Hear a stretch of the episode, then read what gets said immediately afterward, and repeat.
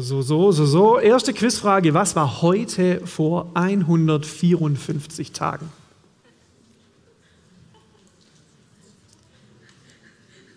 Ja, Leute, zückt eure Telefone. Was war heute vor 154 Tagen? Ich. Champions League Finale ist falsch. Heute vor 154 Tagen saß die Sarah Colti mit mir hier auf einem Tandem. Das war nämlich die Saisoneröffnung.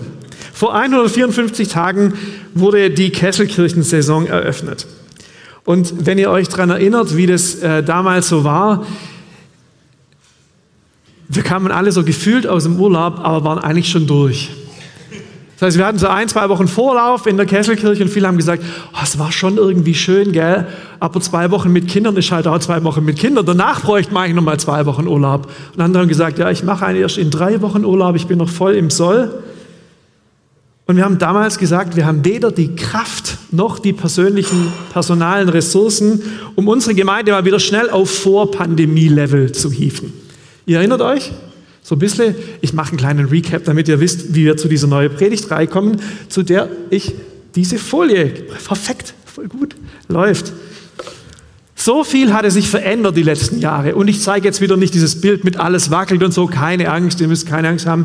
Aber es war und es ist nach wie vor so vieles unklar. Okay, und jetzt kommen die Anglizismen für alle. Ja, danach habe ich mein Quantum ausgeschöpft. Achtung, Transforming while performing.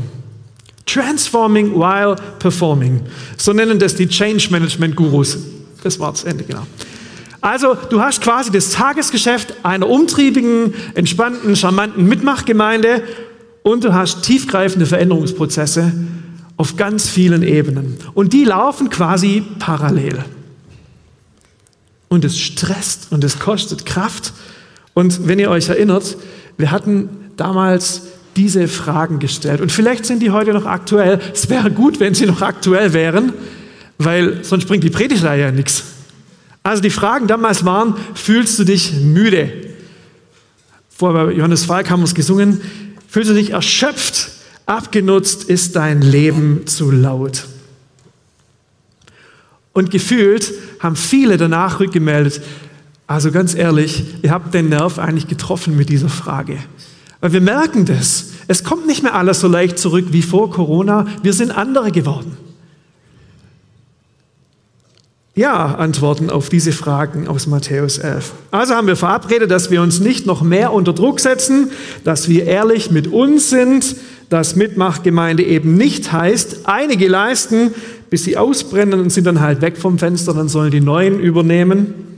Nach dem Motto, sind sie, also die Herausforderungen der Mitmachgemeinde, zu stark, bist du halt einfach zu schwach. Wir haben zusammen, glaubst du, was wie eine Sehnsucht gespürt. Eine Sehnsucht, die sich in den nächsten Versen zeigt und die Jesus uns anbietet. Komm zu mir. Komm mit mir. Und ich werde dein Leben wiedergeben. Ich lehre dich, was wahre Ruhe heißt. Komm und arbeite mit mir gemeinsam, achte auf mich und lerne von mir. Erlerne den Rhythmus der Gnade, der frei ist von Zwang und von Getriebensein. Mein Joch ist leicht. Ich erlege dir nichts auf, was du nicht tragen kannst oder was dich krank macht. Bleib du in mir und du wirst lernen, frei und leicht zu leben. Also diese Verse, die so ein bisschen paraphrasiert von kommt her alle zu mir, zu mir die ihr mühselig und beladen sind, seit ähm, letztes Mal gelesen habe, habe ich in euren Gesichtern eine Sehnsucht gesehen. Und in meinem Herz habe ich sie gespürt. Wir wollten eigentlich aussteigen, umsteigen, das sanfte Joch erleben, das Jesus uns verspricht. Mit Jesus auf dem Tandem sitzen. Nicht selber atemlos strampeln, und mit dem Lenker fest in der Hand noch selber kurz bitten, Jesus, wir sind unterwegs, segne, was wir vorhaben, sondern nach hinten sitzen, Gott lenken lassen, ihm hinterherfahren und in seinem Rhythmus treten. Einfach auch mal die Beine baumeln lassen und staunen, wie unheimlich produktiv das sein kann. Und unser Gebet, Herr, zeige uns, was du tust, weil wir sind am Start. Und jetzt kommt die Frage, wie soll das gehen? Uns haben damals Impulse aus diesem Buch von John Mark Comer inspiriert, das Ende der Rastlosigkeit. Und bei dem John Mark Comer ist eben nichts zu lesen von, wir müssen uns das selbst optimieren. Wir lernen ein paar Techniken, so ein bisschen Delegieren von Aufgaben, effiziente Strukturen, nicht einfach mehr Invest für bessere Ergebnisse, sondern in den 200 Seiten dreht er quasi alles einmal auf links. Und er kommt von höher, schneller weiter zu tiefer, langsamer und näher. Und aus dieser Sehnsucht, daraus entstand die Idee zu der nun startenden Predigtreihe. Langsamer, tiefer, näher. Theoretisch 154 Tage, wir hätten jetzt heute so Saisonhalbzeit. Also nehmen wir uns bewusst Zeit für dieses langsamer, tiefer, näher. Und in dem Vorwort, da schreibt jemand zu diesem Buch, unsere Welt schreit höher, schneller, weiter, besser, aber unsere Seelen spüren längst, dass wir für einen anderen Rhythmus geschaffen wurden, den Rhythmus der Gnade. Darf ich euch fragen, wann sind wir eigentlich überhaupt aus dem Rhythmus der Gnade rausgekommen? Wann hat es begonnen, dass wir in Hektik, Eile und Stress verfallen sind? Wenn man den Historikern Glauben schenkt, die sich mit diesem Thema Hektik und Stress beschäftigen, dann spätestens 1370. So, jetzt kommt die Geschichtsstunde. Nachher könnt ihr allen erzählen, wann die Hektik begonnen hat. Im Jahr 1370 wurde die weltweit erste öffentliche Turmuhr aufgestellt, und zwar in Stuttgart. Nein, hätte zwar zu uns umtriebigen Schwaben gut gepasst, aber die Kölner waren es damals. 1370, dieser Moment wird als Wendepunkt bezeichnet, an dem die Welt von der natürlichen Zeit zur künstlichen Zeit überging. Zuvor, wachten wir Menschen mit dem Sonnenaufgang auf und gingen mit dem Sonnenuntergang ins Bett. Es gab einen Lebensrhythmus mit längeren Tagen im Sommer und kürzeren im Winter. Und ab 1370, als die Menschen begannen, ihre Zeit künstlich zu verwalten, wurde die Zeit von einer Grenze, die unser Leben bestimmte, zu einer Ressource. Und diese Ressource, die konnten wir dann nach unseren individuellen Plänen nutzen. Und das Zweite war dieser Moment. 1879 erfand Thomas Edison die Glühbirne, die uns ermöglichte, auch nach Sonnenuntergang noch produktiv zu bleiben und unter anderem unsere Schlafenszeit erheblich verkürzte. Kleine Schätzfrage, was glaubt ihr, wie viel die Menschen im Durchschnitt geschlafen hatten, bevor es künstliches Licht gab?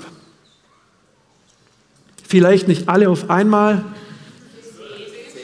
Zehn, zwölf, Genau dazwischen liegt zumindest das, was hier rausgefunden wurde. Elf Stunden Schlaf pro Nacht. Elf! Eltern kennen das seit Jahrzehnten nicht mehr, dass sie die Hälfte haben. Und auch andere Gestresste fragen sich, wie soll das gehen?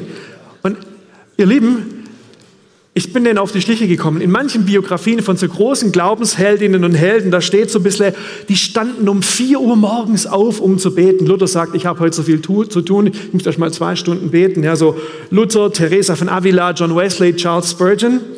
Und ich dachte immer, wow, sind die holy, äh, heilig, heilig. Die meinen das mit Jesus viel ernster, als ich das meine.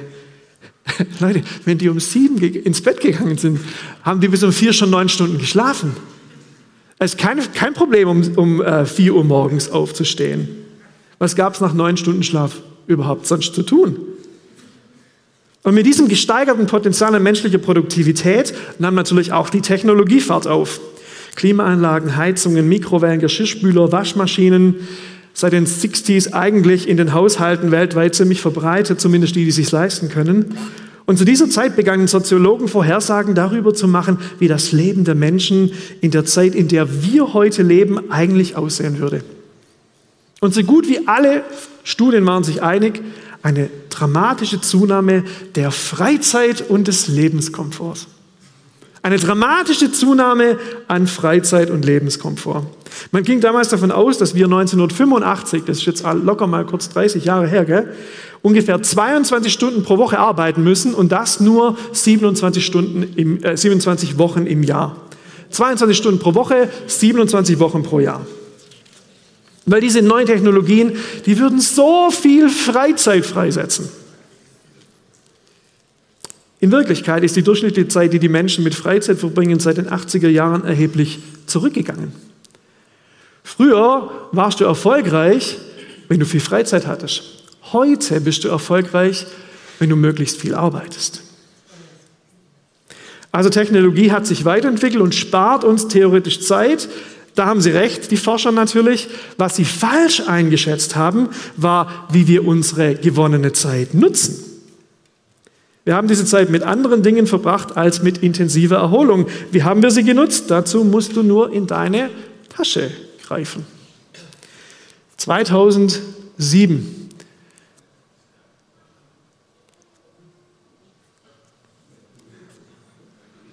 2007, meine Frau sagt immer, wenn so neue Apple-Produkte ähm, veröffentlicht werden, guckst wieder deine Apple-Predigten an, weil ich verpasse natürlich keine das ist ja logisch, will doch wissen, was da neu auf den Markt kommt. Und damals, 2007, sagt dieser Steve Jobs, da gibt es einen MP3-Player, eine Kamera und ein Telefon. Ich so, ja klar, habe ich auch, MP3-Player, Kamera, Telefon. Und dann sagt er, alles in einem Gerät, in einem Gerät. Damals hat es angefangen. Und schon 2016 gab es Studien, die sagen, wir berühren dieses Gerät 2617 Mal am Tag und haben 76 Sitzungen, die ungefähr zweieinhalb Stunden pro Tag dauern. Neuere Studien sagen, alles kalter Kaffee, doppelt so viel, doppelt so lang. Die Teenies von heute sind bis zu fünf Stunden am Handy. Anstatt zu entschleunigen und die Technologie zu nutzen, um Freizeit zu gewinnen, leiden wir heute unter dem, was Fachleute für psychische Gesundheit als die Eile-Krankheit nennen. Ein Verhaltensmuster, das durch ständige Hektik und Unruhe gekennzeichnet ist. In einer Gesellschaft, die Effizienz und Produktivität über alles stellt und die Zeit eher als ein Werkzeug denn als eine natürliche Grenze betrachtet, sind Eile, Hektik, Stress keine gelegentliche Notwendigkeit, um wieder auf Spur zu kommen, sondern das neue Normal. Eile, Hektik und Stress als das neue Normal. Und der christliche Philosoph Dallas Willard wurde einmal gefragt, was muss ich eigentlich tun, um in dieser Zeit geistlich, emotional gesund zu bleiben? Und nach einer langen Pause gab er diese inzwischen berühmte Antwort. Du musst alle Eile, Hektik, allen Stress rücksichtslos aus deinem Leben verbannen. Das war die Initialzündung für dieses Buch, dieser eine Zitat. Verbanne alle Hektik, Eile und allen Stress rücksichtslos aus deinem Leben. Eile, Hektik und Stress sind die großen Feinde des geistlichen Lebens in unserer Zeit. Warum? Und das fand ich ein richtig krasses Zitat. Wir leben in einer Welt, die gerade genug Ablenkung bietet, dass wir die Wunde nicht wahrnehmen müssen, die uns zu Heilung und echtem Leben führen würde. Verstehst du? Wir werden durch Ablenkung von der Ablenkung abgelenkt. Wir werden durch Ablenkung von der Ablenkung abgelenkt. Wir merken gar nicht so richtig, woran wir leiden. Und Johannes Hartl bringt es natürlich einmal wieder auf den Punkt, der nicht an Stille, beziehungsweise wir formulieren Langsamkeit, Tiefe, Nähe, gewöhnte Geist, sucht sich selbst die Ablenkungen, unter denen er leidet.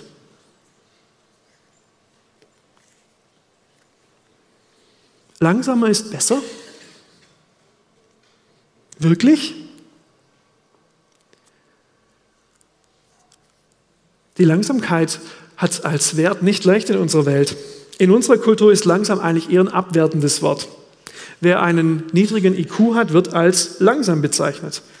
Wenn es in einem Lieblingsrestaurant nicht so richtig läuft, ist der Service zu langsam und zu lausig.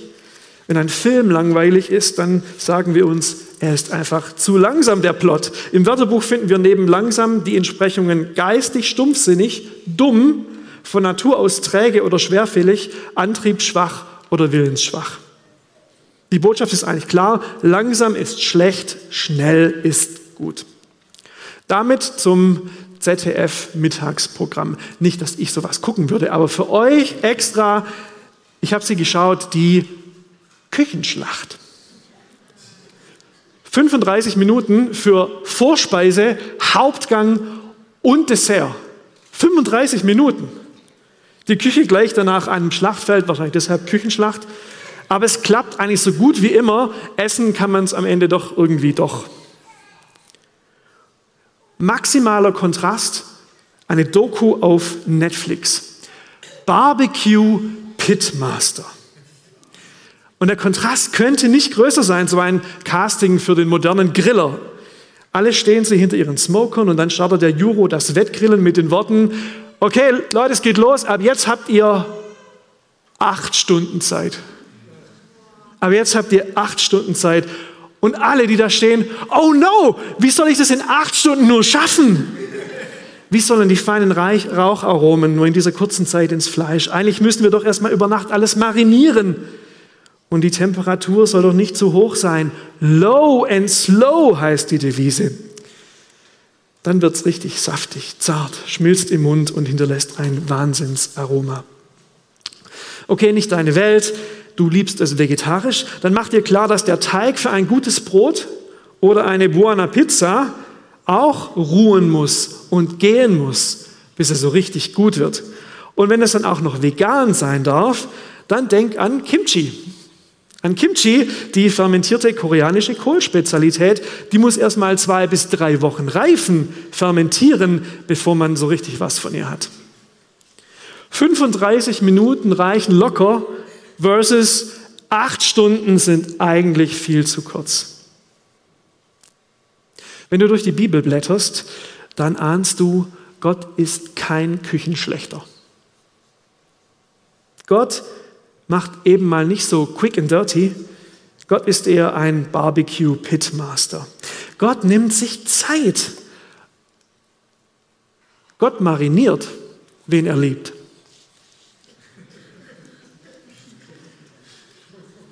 Alle großen Namen in der Bibel haben sie, diese verborgenen, entschleunigten Zeiten. Diese Jahre, in denen Gott sie ausbildet, formt und genießbar macht. Abraham, Josef, Mose, Ruth, natürlich auch Jesus selbst oder der große König David. David beginnt als Hirte. Und selbst als er zum König gesalbt wird, muss er wieder zurück auf die Schafweide. Gehe nicht über los, ziehe nicht Euro 2000 ein, wieder zurück auf die Schafweide. Weil bei Gott eine Berufung noch lang kein Go für die große Reich Gottes Bühne ist. Weil Gott Zeit hat und weil wir Zeit brauchen, um zu reifen. Nicht, ihr Lieben, um uns klein zu kriegen, sondern um uns zu marinieren, uns für andere, füreinander genießbar zu machen. Ich sage es euch ehrlich, in meinem eigenen Leben gibt es mindestens drei Michel-Versionen. Die Michel 1.0, 2.0 und 3.0. Je nachdem, wann du mich kennengelernt hast, wirst du die einzelne Ausbaustufe wahrscheinlich erkennen. Ich erinnere mich an Zeiten, wo ich wahrscheinlich für andere nicht so richtig genießbar war. Ich erinnere mich an eine erste Mainacht. Was macht man auf dem Dorf in der Nacht zum 1. Mai? Man verkeilt ganz kreativ Fußballtore in der Unterführung und sichert sie mit Fahrradschlössern und schmeißt die Schlüssel weg. Und danach saßen wir ganz zufrieden vom Dettinger Koop oder so ähnlich und haben gewartet, bis es Tag wird, haben über Gott und die Welt und das Leben philosophiert. Und ganz unvermittelt kam da ein göttlicher Michel-Marinade-Moment. Dennis Reimann, als ein guter Freund traut sich mir folgenden Satz zu sagen. Michel, weißt du eigentlich, du bist ein ziemliches Piep. Du umgibst dich nur mit den Coolen, um selber cool zu sein. Deine Musikerklicke ist total exklusiv und du lässt alle anderen links liegen, die musikalisch nicht so viel drauf haben. Dabei schauen viele an dir hoch und würden gerne von dir lernen. Es hat richtig, richtig gesessen und die Stimme von Dennis, aber die Worte direkt von Jesus. Und in mir begann was zu arbeiten. Aber es hat seine Zeit gebraucht, mein Herz weich zu bekommen. Ich glaube, damals war mein Charakter noch nicht wirklich tragfähig, um Verantwortung im Reich Gottes zu übernehmen.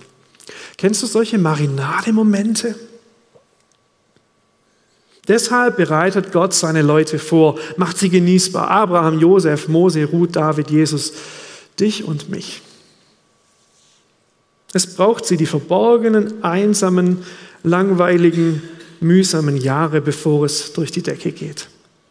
Wir sehen oft die öffentlichkeitswirksamen Früchte, aber die einsamen, verborgenen, langweiligen, mühsamen Stunden sehen wir nicht. David lernt zum Beispiel als Teenie auf der Wiese, was er viel, viel später, und ich meine 15 Jahre und 25 Seiten Bibel später, als Kämpfer und König braucht.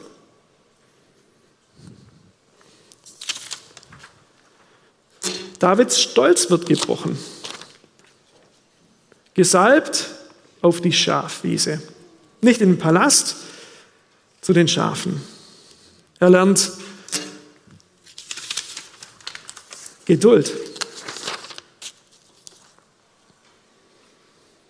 15 Jahre von der Salbung bis zur Krönung. 15 Jahre. Er lernt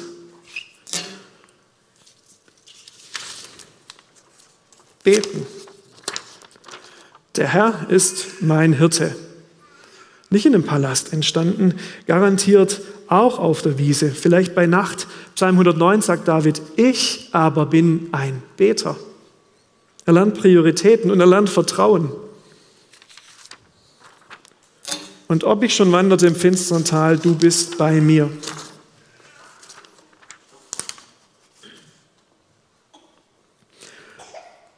David lernt komplette Abhängigkeit von Gott. Mir wird nichts mangeln. Gott versorgt mich.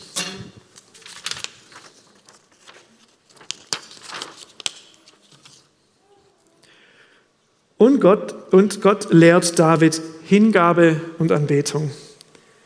Der König, der selbstvergessen vor der Bundeslade tanzt und Gott lobt, der sich nicht darum schert, was die anderen von ihm denken.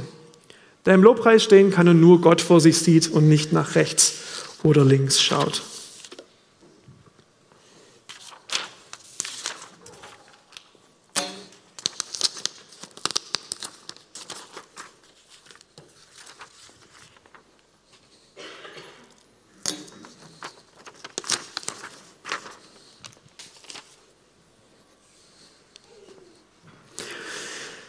Was David als König und Krieger braucht, lernt er nicht im Palast, sondern in 15 Jahren auf der Wiese bei den Schafen. Was David gegen Goliath braucht, lernt er genau dort. Gott mariniert David. Er smoked ihn low and slow, damit David genießbar wird. Ihr Lieben, vielleicht ist es genau das, was Gott mit dem einen oder der anderen von uns heute und gerade jetzt vorhat. Und vielleicht ist es genau das, was wir als Gemeinde jetzt brauchen, bevor es in die neue, schöne, große, öffentlichkeitswirksame Martinskirche hinübergeht. Vielleicht ist dieses Gemeindehaus unsere Schafweide. Was wir später drüben brauchen, lernen wir hier. Wenn es mal wieder länger dauert, wenn die Eröffnung zum x-ten Mal verschoben wird. Um es für heute auf den Punkt zu bringen, wir als Kesselkirche brauchen viel von diesem langsamer. Warum? Weil gemeinsam in der Liebe wachsen und Eile unvereinbar sind. Weil gemeinsam in der Liebe wachsen und Eile, Hast, Stress unvereinbar sind. Liebe und Eile schließen sich kategorisch aus. Zeitdruck ist der Liebeskiller schlechthin. Ein floskelhaftes Wie geht's, ohne die Zeit auch wirklich die Antwort abzuwarten, ist schlimmer als gar nicht erst zu fragen. Liebe und Stress enden in Enttäuschung. Hektik macht Liebe unmöglich. Liebe braucht Zeit, Liebe hat Zeit, Liebe nimmt sich Zeit. Und deshalb nehmen wir uns in den nächsten Wochen, ja vielleicht für die nächste Phase von Kesselkirche Zeit. Zeit für den, der nicht einfach nur liebt, Nein, Zeit für den, der von sich sagt, ich bin Liebe. Und so gehen wir bei Jesus in die Lehre. Komm zu mir, komm mit mir und ich werde dir dein Leben wiedergeben. Ich lehre dich wahre Ruhe. Komm und arbeite mit mir gemeinsam, achte auf mich und lern von mir. Erlerne den Rhythmus der Gnade, der frei ist von Zwang und Getriebensein. Mein Joch ist leicht ich erlege dir nichts auf, was du nicht tragen kannst oder was dich krank macht. Bleib in mir und du wirst lernen, frei und leicht zu leben. Und jetzt mal kurz das Kopfkino aus, weil wenn bei dir Begriffe wie Nachfolge oder Jüngerschaft ungute Erinnerungen an früher hervorrufen oder für dich nach Mittelalter klingen, dann verstehe es doch heute bewusst so. Du gehst bei der Person in die Lehre, die mitten im Sturm ruhig bleiben konnte. Und du denkst an die hektische Situation heute Morgen, wo es darum ging, alle halbwegs satt, sauber und angezogen im Auto zu haben, um hierher zu kommen. Du lernst von der Person, die aus ihrer Beziehung zum Vater im Himmel die Kraft, Weisheit und Motivation schöpfte, um eine Bewegung anzuschieben, die auch heute, über 2000 Jahre später, die meisten Follower weltweit hat und diese Welt bewegt und positiv prägt wie keine zweite. Und du denkst an die Veränderungen in unserer Gemeinde und die Sehnsucht danach zu hören und umzusetzen, was der Vater tun will. Du schaust dir in den nächsten Wochen etwas von der Person ab, die am eigenen Leib tiefe Einsamkeit, körperliches Leiden, Ungerechtigkeit, Unverständnis und tiefe Zweifel erlebt, durchlitten und durchgestanden hat. Und du denkst an deine eigene Einsamkeit, dein Bedürfnis, geliebt, verstanden und gesehen zu werden. Wir gehen in der nächsten Zeit als Einzelpersonen und als ganze Gemeinde bei Jesus in die Lehre. Und dabei begleiten uns ganz wunderbare Menschen. Manche davon kennst du wahrscheinlich schon. Caro, Anni,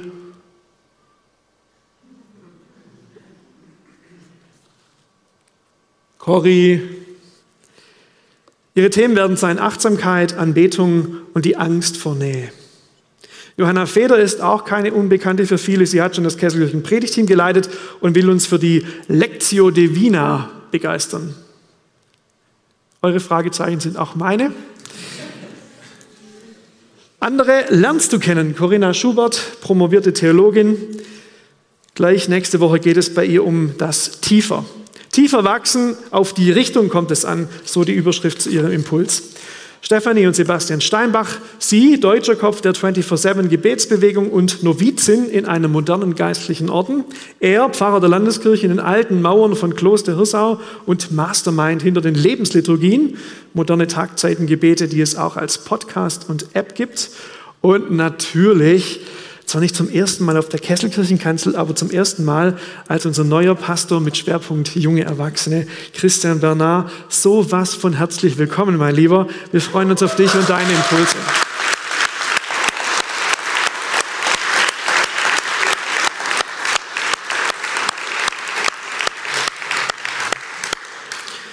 Überhaupt, wir freuen uns auf euch alle. Und begleiten zu dieser Predigtreihe startet auch ein altbekanntes Format wieder durch. Bibel und Botschaft. Dort vertiefen wir die Impulse der Sonntage und werden praktisch, probieren aus und tauschen uns aus. Es geht schon los in drei Tagen. Das Smoker bleibt stehen und wir lassen uns marinieren. Herzliche Einladung. Und wer unterwegs dranbleiben will an diesem Thema, dem sei einfach dieses Buch ans Herz gelegt und wärmstens empfohlen.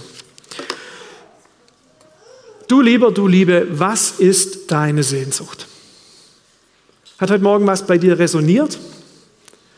Wenn ja, dann halt es jetzt fest und sag Gott deine Sehnsucht. Ich glaube, dass Gott jemand ist, der auf Sehnsucht reagiert, der sich freut, wenn wir ihn um etwas bitten. Und wir werden in dieser Predigtreihe immer wieder ähnliche Lieder singen. Das nächste Lied heißt In deiner Gegenwart. Und da gibt es eine Zeile, die heißt, ich liebe es, bei dir zu sein, zu sein und nichts zu leisten. Und wenn wir eine Sache mitnehmen als Mitmachgemeinde, dann, dass wir zuerst sein dürfen, bevor wir leisten müssen. Ich bitte euch, wenn ihr wollt, aufzustehen. Jesus, danke, dass wir bei dir in die Lehre gehen dürfen. Dass du ein sanftes Joch für uns hast dass du unsere Vorbehalte kennst, dass du vielleicht auch unsere schlechten Erfahrungen von früher kennst. Wir möchten bei dir lernen, leicht und frei zu leben. Wir möchten aus der Beziehung zu dir unsere Familie, unsere Beziehungen, unseren Beruf, unseren Dienst für dich gestalten. Wir möchten, dass das tragfähig ist, was du in uns hineinlegst. Unser Charakter, unsere Gaben und unsere Zeit. So nimm uns in dieser Predigtreihe ganz neu in deine Hand, Jesus. In deiner Gegenwart sind wir zu Hause. Und wir lieben es, bei dir zu sein und nichts leisten zu müssen. Amen.